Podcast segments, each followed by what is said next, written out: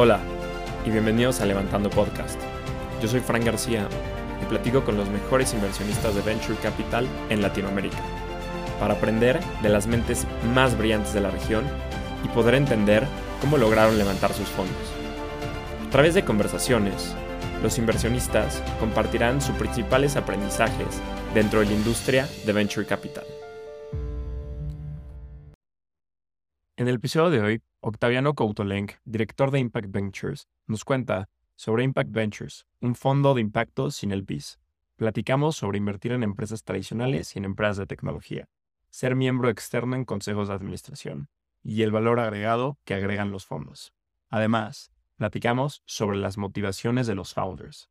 Hola Octaviano, Estoy muy emocionado de platicar contigo. Bienvenido al podcast. Fran, buenísimos. Muchos eh, buenos días. Encantado también de estar aquí contigo. Siempre encanta empezar con un poco de contexto. Estuviste varios años en City, Santander, para después de unirte a Impact Ventures. ¿Qué fue lo que te llevó a unirte a PSM, Impact Ventures, dedicarte a las inversiones? ¿Y de dónde viene esta pasión? Pues fíjate que a veces las, la, vida te va llevando por caminos que no te, que no te imaginas, ¿no? Eh, yo la verdad que estuve pues como comentas, cerca de 30 años de trabajar en la banca, en muy distintas eh, posiciones, siempre en el mundo más corporativo, más de banca de inversión. Y hoy me había tocado tener este, cercanía con, con muchas empresas que habían estado en procesos de, eh, levantamiento de capital, de levantamiento de deuda, de decisiones estratégicas. Entonces no me era ajeno, digamos, todo este mundo en el que se ven envueltas las empresas pero quizás siempre lo había visto con empresas de un tamaño este, más grande, ¿no? Eh, y creo que digo que son coincidencias de la vida porque de alguna manera se, se acaba hace un par de años esa, esa, carrera mía en este mundo y se me antojaba buscar alguna actividad que yo, como lo definía, es pues tratar de aprovechar un poco mi experiencia previa en el mundo financiero, pero le quería yo dar algún ángulo que tuviera un poco más de propósito, ¿no? No tenía yo muy claro exactamente por dónde. Me puse a, tratar de conocer un poco qué oportunidades podía haber en fondos. Y quizá mi primer ángulo fue, oye, pues me voy a meter a trabajar pues participando en comités, ¿no? Dije, oye, lo he hecho en mi vida anterior, de participar en muchos comités eh, de todo tipo. Y dije, bueno, entonces empecé a buscar eso y empecé a trabajar un poco eso, ¿no? Como miembro externo, como miembro independiente de algunos comités de, inversión, de algunos comités técnicos en algunos fondos. Y así es como llego de alguna manera promotora, ¿no? La invitación primera que me hacen es a, ser miembro del comité de finanzas, entonces entro como miembro externo y de esa manera los empiezo a conocer. Y siéndote honesto, yo no conocía a promotora, eh, conocía yo algunas de las personas que están aquí, pero conforme los voy conociendo estando en el comité de finanzas, pues me, me encanta realmente la misión y lo que estaban haciendo. Entonces creo que algunos meses después les digo, oigan, pues me gustaría de qué manera puedo hacer más cosas con ustedes, aunque sea algo trabajo pro bono o de alguna otra forma, pero me gustaría más colaborar con ustedes.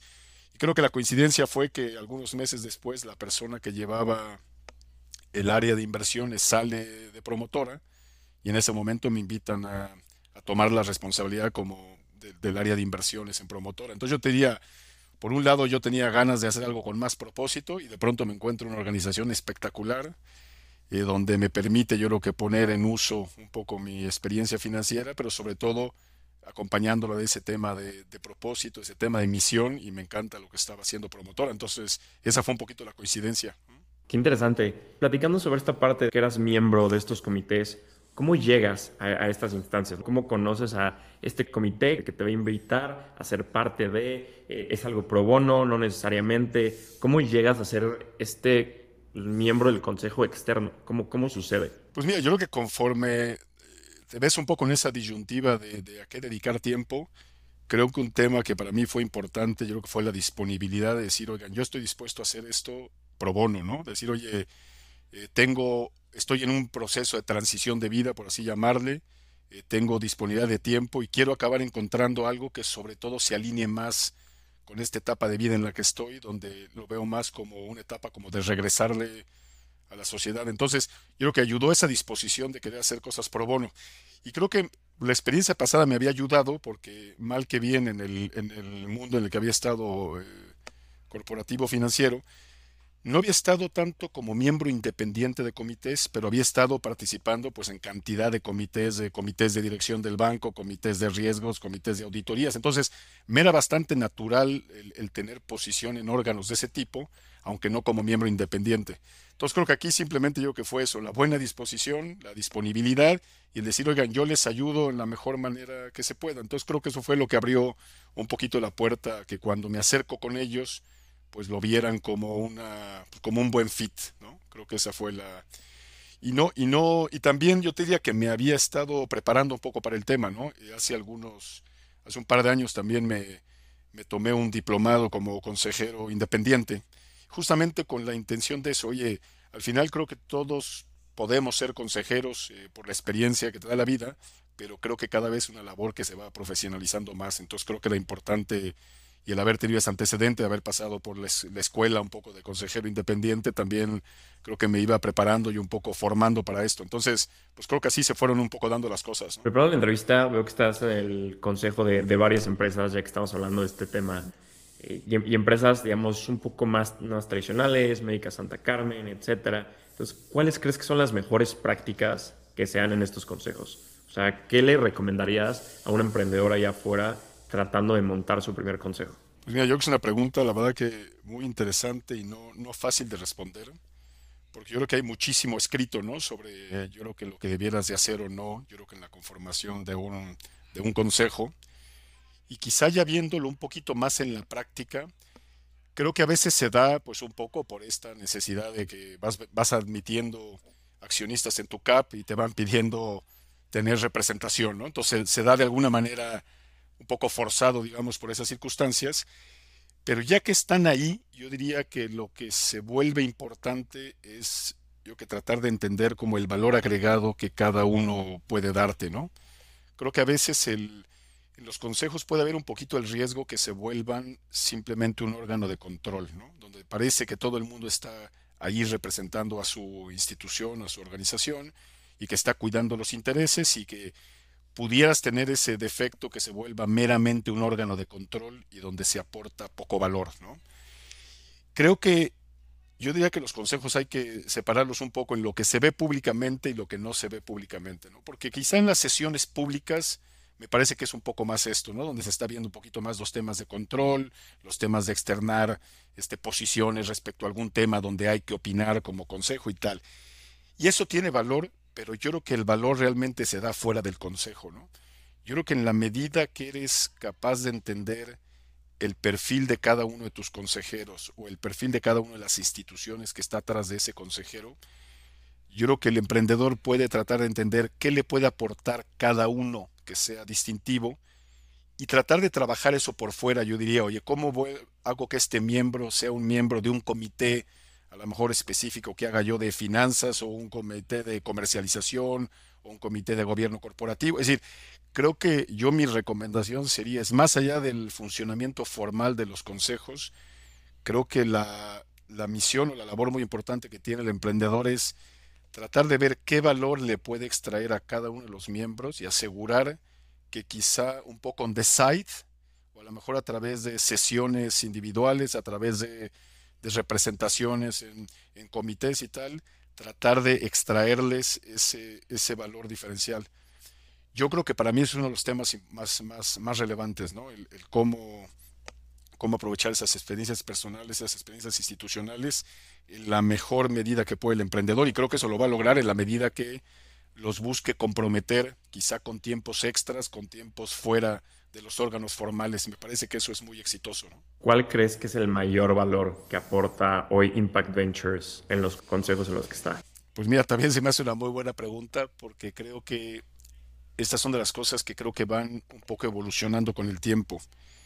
Si me preguntas, digo, yo no llevo tanto tiempo aquí eh, y no puedo hablar a lo mejor en primera persona de toda la historia, pero creo que cuando nace eh, lo que era el área de inversión de promotora, pues nace como un inversionista de impacto que de alguna manera participó en, todas las empresas que hoy tenemos, cerca de 20 empresas, desde etapas muy tempranas, ¿no? Tuvimos emprendimientos donde fuimos, yo creo que el primer cheque institucional que llegó a muchos de ellos, aunque algunas entramos en etapas posteriores. Entonces yo diría el valor que había eh, en esas empresas en unas etapas muy tempranas, pues sin duda es distinto que el valor que puede haber en etapas posteriores. Yo cuando llego aquí, este, pues le hice una entrevista a todos nuestros emprendedores para saber qué es la percepción que tenían del valor que nosotros les habíamos dado, ¿no? Como para decir, oye, si yo llego nuevo, me gustaría ver qué valora la gente de nosotros y a lo mejor entendiendo eso, pues va a ser más fácil que sigamos desarrollando una tesis de valor agregado que no es solo económica, ¿no? Y quizá mucho lo que nos decían era, Promotora siempre ha sido una institución que ha tenido un perfil muy social, un perfil inclusive de desarrollo de organizaciones de tipo social, de emprendimiento. Entonces nos, veían como un muy buen socio, decir, oye, como ustedes entienden de lo que es de negocios sociales, pues me van a poder aportar a mí en esta etapa de desarrollo que estoy creando un negocio que quiere tener impacto. Entonces siempre nos vieron como eso, con alguien que tenía experiencia en desarrollo de negocios sociales, alguien que podía ser un capital quizá catalítico, quizá un capital muy paciente, una organización que valoraba mucho a las personas, que valoraba mucho el mercado objetivo al que queríamos influenciar, que era la gente más necesitada. Entonces, como que había una oferta de valor muy alrededor de todos esos temas, que creo que es la que se desarrolló a lo mejor durante esa primera etapa. Y te digo un poquito que es un work in progress, porque lo que les diste en esa etapa no es necesariamente los que le tienes que, o lo que les puedes dar en etapas posteriores. Yo quiero pensar, y creo que todos los fondos así lo pensamos, es que nuestro valor es mucho más allá que el dinero, y que tenemos un valor estratégico, y que tenemos un valor de acercar relaciones institucionales y una serie de cosas. Y créeme que yo creo que todos lo tratamos de hacer en la mejor medida posible. Y creo que el valor hoy es ese, ¿no? El tratar, o como yo lo veo, es el tratar de encontrar dentro de la problemática que tiene cada emprendedor si hay algún tema en específico en el que uno cree que la institución o la persona puede dar valor y ahora sí que levantar la mano y tratar de meterse por esa, por esa beta. Pero creo que es un tema que hay que, pues yo diría constantemente cuestionarse si estamos agregando valor eh, generalista o valor en algún tema en particular. A mí me encantaría que, que más allá que sea este tema general, sigamos encontrando aquellos ángulos en los que tengamos una tesis muy clara que podamos tratar de eh, influenciar en cada uno de los emprendedores, así como lo hicimos en las etapas muy tempranas, creo que lo debemos de seguir haciendo. Y creo que hay temas de liderazgo y hay temas de gobierno corporativo, donde aunque los emprendedores van pasando los años, te das cuenta que sigue habiendo preocupaciones, que sigue habiendo carencias, entonces nosotros por lo menos nos interesa mucho eso, las personas, un poco el gobierno corporativo, el liderazgo, entonces estamos tratando de influenciar en ese tipo de cosas. Acaban de anunciar un nuevo fondo, Impact Ventures, si no me equivoco, de alrededor entre 25 y 50 millones de dólares. ¿Cuál es la tesis específica de este fondo? O sea, entiendo que son inversionistas de impacto, ¿qué tanto se meten en la parte de tecnología, de, empresas en early stage? cuéntanos un poquito más de este nuevo fondo. Sí, este nuevo fondo va en seguimiento de lo que ha sido nuestra actividad de inversión de casi 15 años. O sea, la primera etapa fue lo que llamaríamos el primer fondo, que fue prácticamente, yo diría, del 2012 al 2022, el, el primer fondo. Ese fue un fondo que estaba muy enfocado en lo mismo, el impacto, pero en cualquier etapa de desarrollo. ¿no? Estábamos desde early stage hasta etapas de desarrollo posteriores y era un fondo que se hacía exclusivamente en México. Lo que distingue a este nuevo fondo y de alguna manera viene de la mano con un cambio de imagen. Pues antes veías a promotora como inversor de impacto, ahora le cambiamos el nombre y le ponemos Impact Ventures, sobre todo con la intención de que, de que sea más clara un poco la intencionalidad. Creo que cuando oías promotora decías, pues no sé bien qué significa, no sé bien qué están buscando. Entonces ahora que queríamos que en el nombre quedara clarísimo lo que estamos buscando. Somos un fondo de venture capital dirigido a impacto. Eso es lo primero que buscamos al cambiarle el nombre y de alguna manera tener un branding un poquito distinto. Ahora, ¿qué cambia en el fondo? Yo diría que son dos o tres cosas. La primera es, eh, nos mantenemos en el impacto, eso sigue estando al centro. El, el, primer cambio importante es que ahora es Latinoamérica, en el pasado era exclusivamente México, ahora podemos hacer prácticamente inversiones en cualquier país de Latinoamérica, quizá excepto Brasil, o sea, lo vemos con un poquito más de respeto, entonces creo que nos, nos enfocaremos un poco más en el resto y siempre con la intención que aquel emprendedor que apoyemos tenga una tesis de llegada a México eventualmente, ¿no? Ese es un tema creo que importante. El otro cambio relevante es en cuanto a la etapa. En el pasado creo que pudimos hacer un poco de todo desde etapas muy tempranas y ahora nos queremos ubicar más en series A. ¿no? Es decir, queremos apoyar a emprendedores que estén en etapa un poco más de desarrollo, que ya hayan tenido una institucionalización previa, que ya tengan un product y market fit definido, que ya tengan ventas de al menos un millón de dólares. Es decir, ya hay una serie de criterios que debieran de cumplir, pero se pareciera más como una, una serie A. En cuanto a industria, somos bastante agnósticos. La verdad que podríamos estar haciendo prácticamente cualquier industria. Y lo importante es que la tesis de inversión de impacto, eh, es decir, que sea un modelo de negocio que esté llegando a ofrecerles productos o servicios en forma asequible a la gente más necesitada. Y para nosotros la más necesitada pues serían prácticamente sectores de la población C, D y E.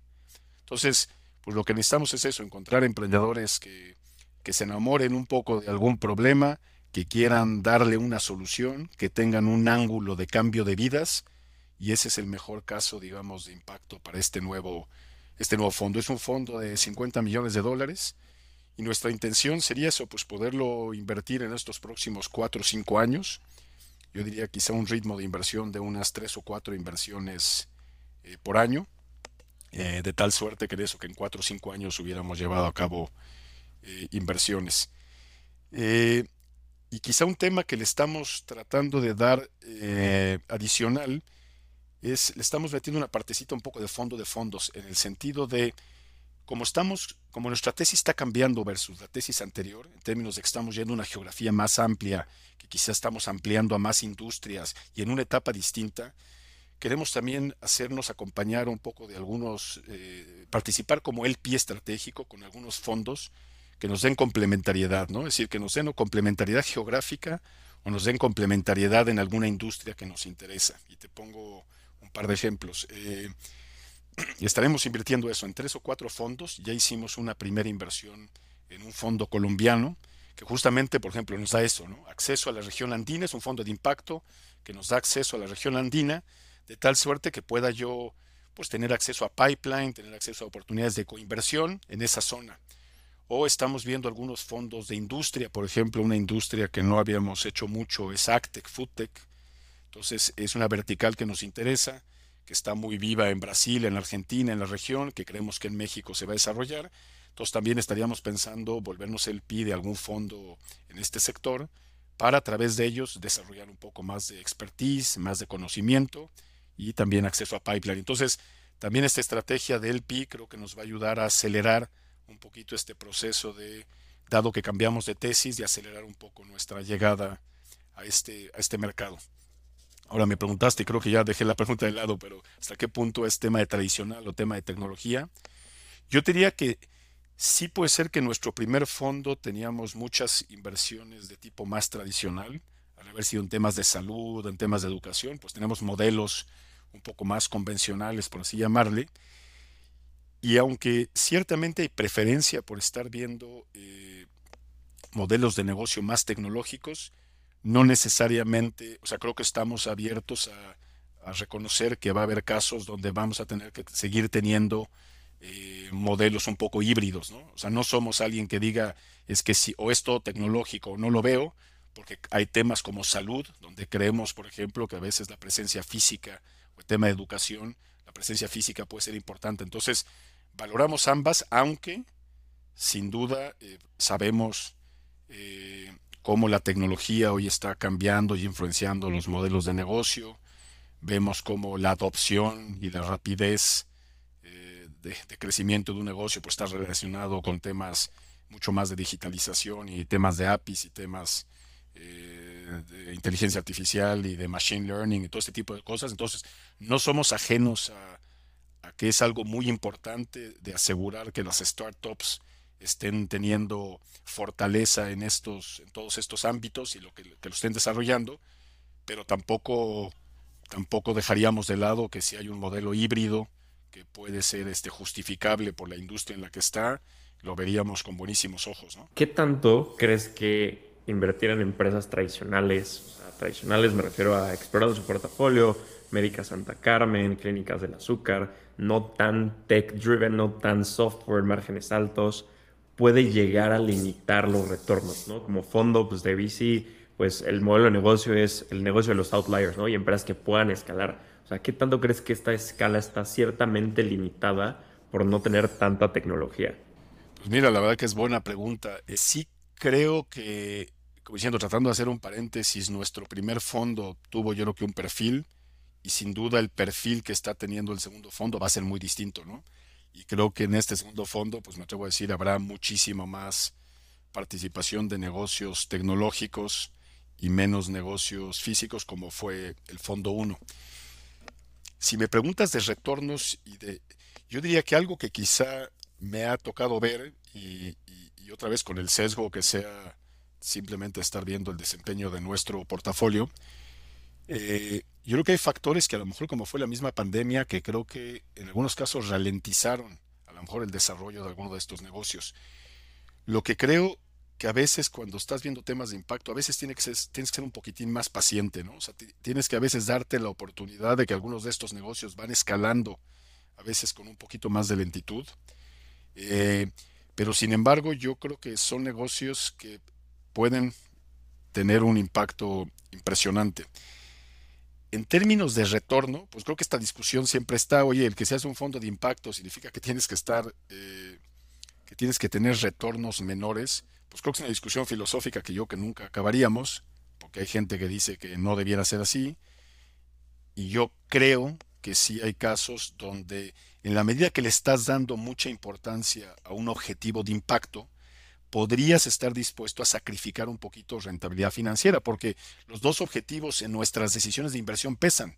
O sea, a mí no me sirve un emprendedor que me va a dar un retorno financiero, pero no me va a dar impacto, así como te diría, Tampoco me va a convencer a alguien que me dé muchísimo impacto, pero no me, dé retorno financiero.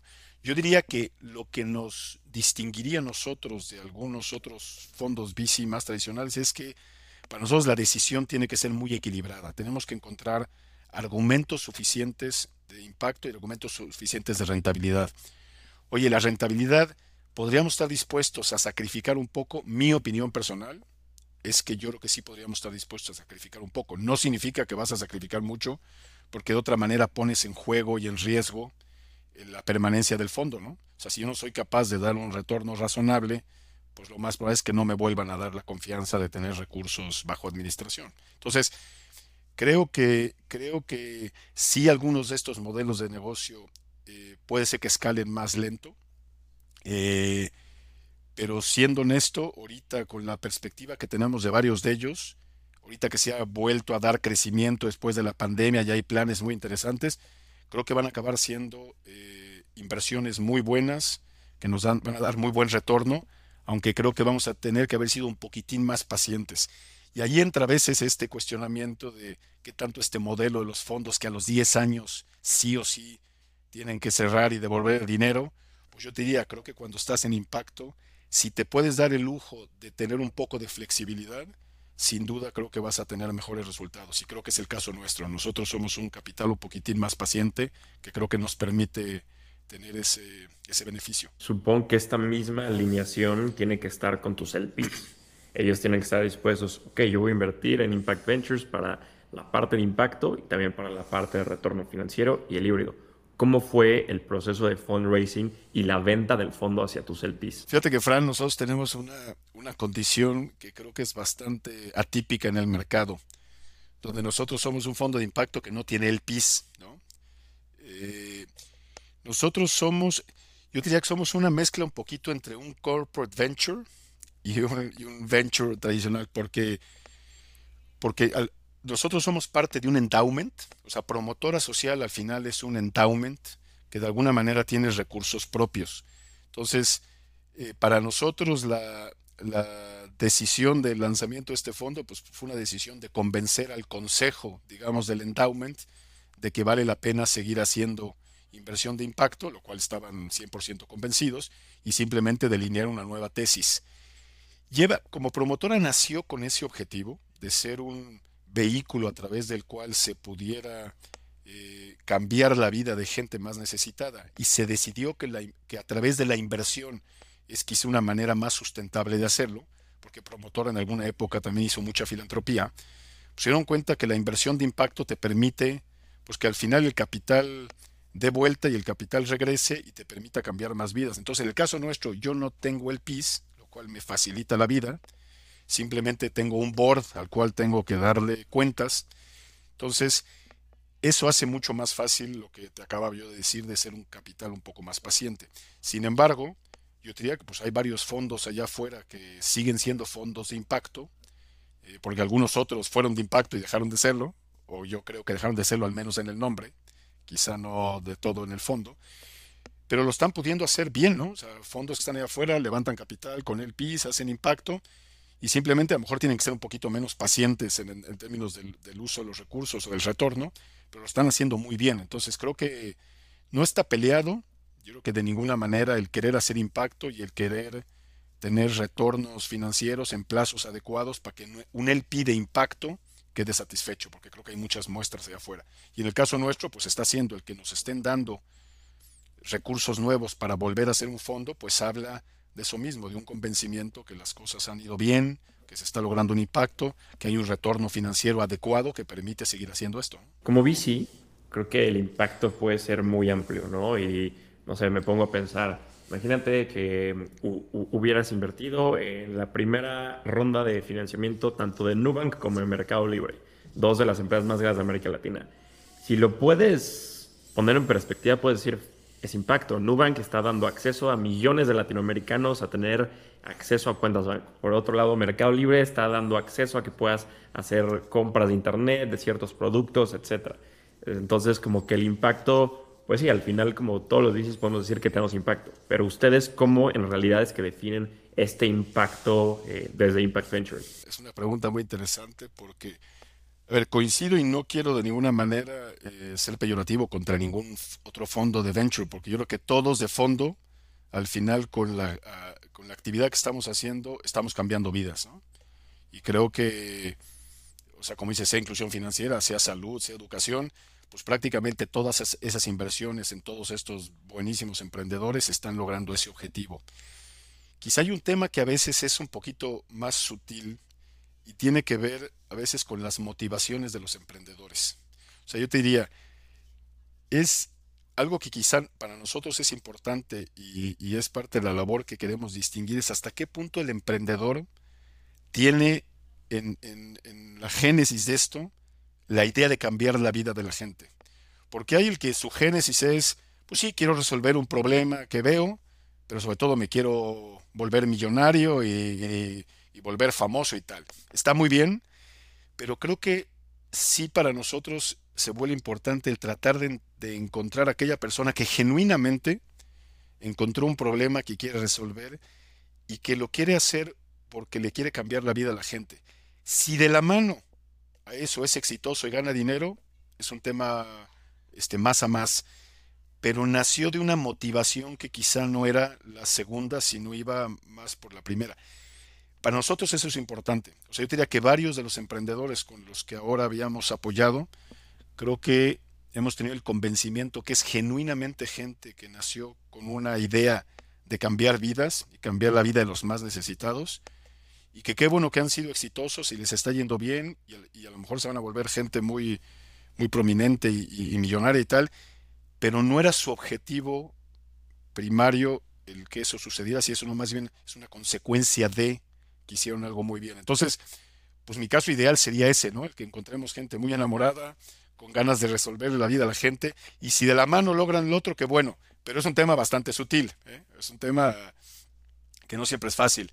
Ahora, yo diría que, que como cualquier otro fondo de impacto, eh, pues me atrevería a decir que quizá la parte importante nuestra es eso. Primero encontrar a la persona, encontrar las motivaciones en la persona, y luego la otra, pues tratar de definir, pues como haría cualquier fondo de impacto, pues algunos KPIs que nos den a ver que verdaderamente la teoría de cambio que él tiene la podemos eh, dirigir, la podemos este, observar a través de una serie de indicadores y esa es la manera como tratamos nosotros de, pues de asegurar que esa teoría de cambios se esté logrando en el tiempo y que podamos ir cumpliendo esos objetivos, esos objetivos de impacto. Eso es lo que sería, yo diría, importante para nosotros. ¿Cómo mides esta parte del emprendedor que en verdad esté motivado digamos, no por lo económico, por la fama, sino por el impacto que quiere generar. O sea, cómo en el proceso de análisis de una inversión dices, mira, este sí tiene esta motivación intrínseca que va a ser algo de impacto. O sea, ¿cómo lo hacen en su proceso de inversión esta medición? Una, una pregunta difícil y algo, y algo que a veces... Eh, pues tiene más de subjetivo que de objetivo, ¿no? Digo, a veces podrás encontrar algunas medidas objetivas que te dejen a ver, y te pongo un ejemplo, eh, a veces pueden ser muchos temas de políticas, por ejemplo, de recursos humanos, ¿no? Oye, ¿cómo esta persona le da importancia al equipo? ¿Cómo esta persona le da importancia a las condiciones de trabajo?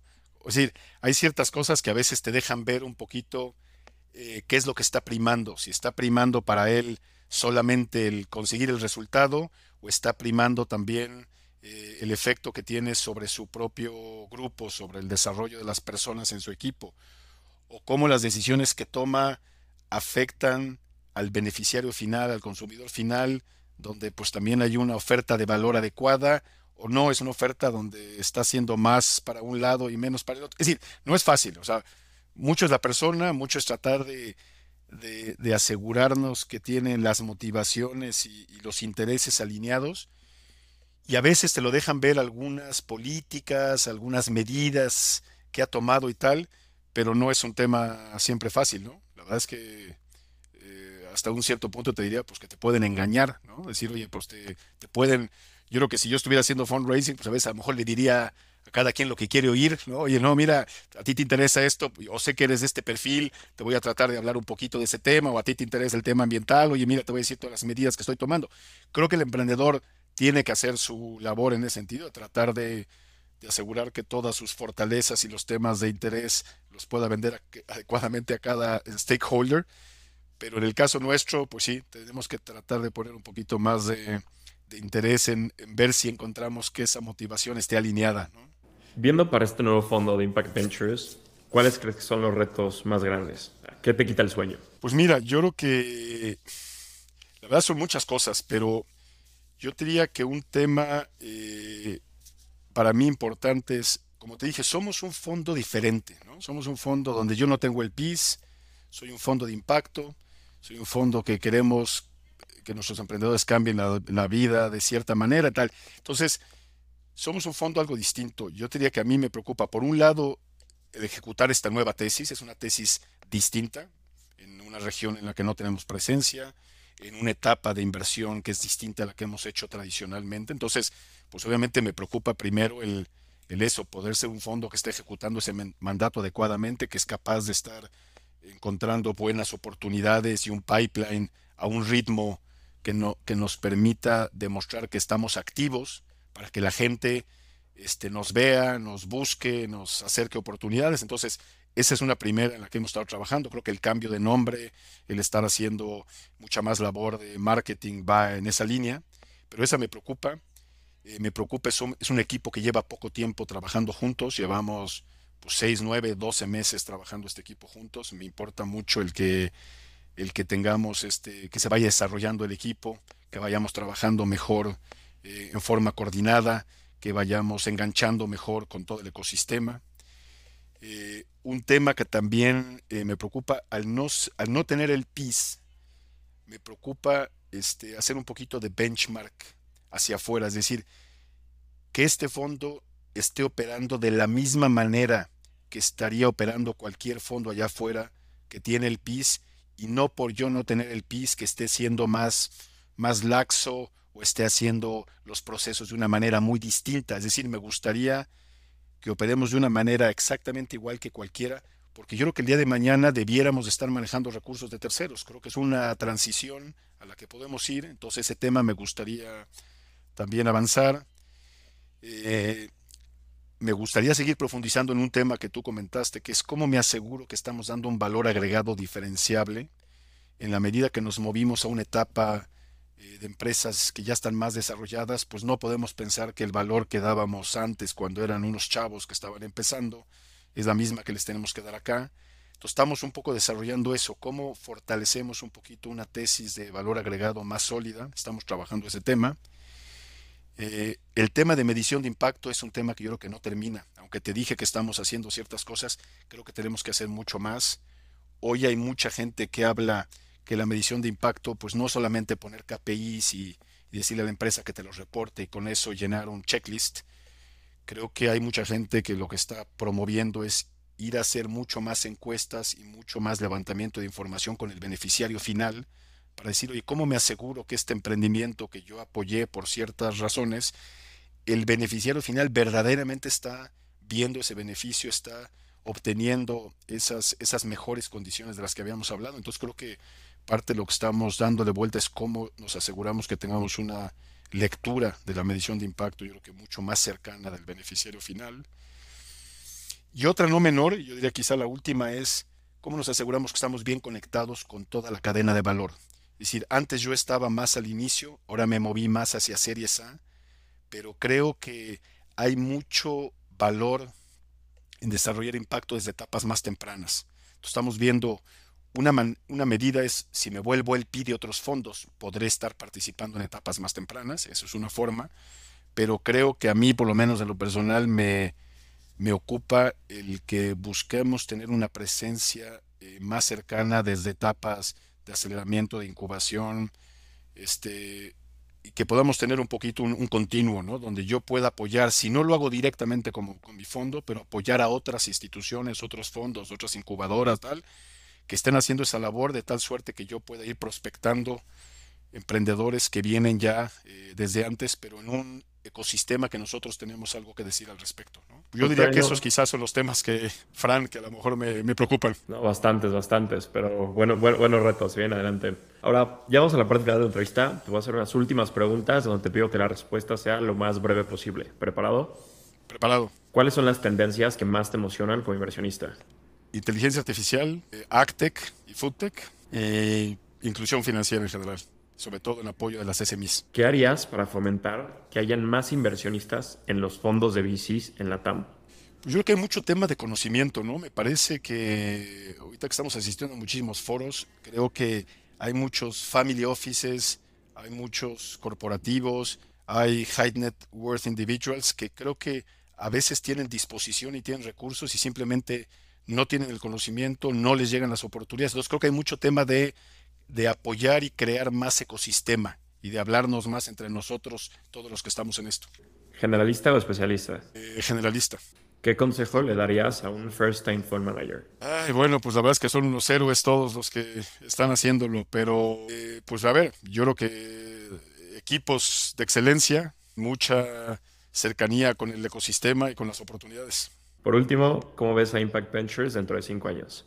Mira, a mí me gustaría vernos como un fondo de referencia en el tema de inversión de impacto en, Latinoamérica. Antes éramos en México, en Latinoamérica, y que de alguna manera con una cara fresca, con una cara renovada y con una, como te dije, una gran mejora en todas nuestras políticas, en nuestras formas de operar, de tal suerte que seamos igual que cualquiera, a pesar de que somos un, un vehículo con condiciones diferentes. no disfruté muchísimo platicar contigo. Muchísimas felicidades por lo que están haciendo desde este nuevo fondo de Impact Ventures y todo por, por la TAM y este nuevo incursión fuera de México. Entonces les deseo lo mejor y muchas felicidades. Y otra vez, muchas gracias por el tiempo. No, Fran, el agradecido soy yo. Te agradezco yo muchísimo la invitación que nos hiciste y fue un verdadero placer platicar. Y bueno, aquí nos tienes a tus órdenes para lo que se necesite. Este fue un episodio más de Levantando Podcast. Si te gustó, no dudes en recomendarlo. Para más contenido, nos puedes seguir en Instagram, Twitter y LinkedIn como Levantando Podcast.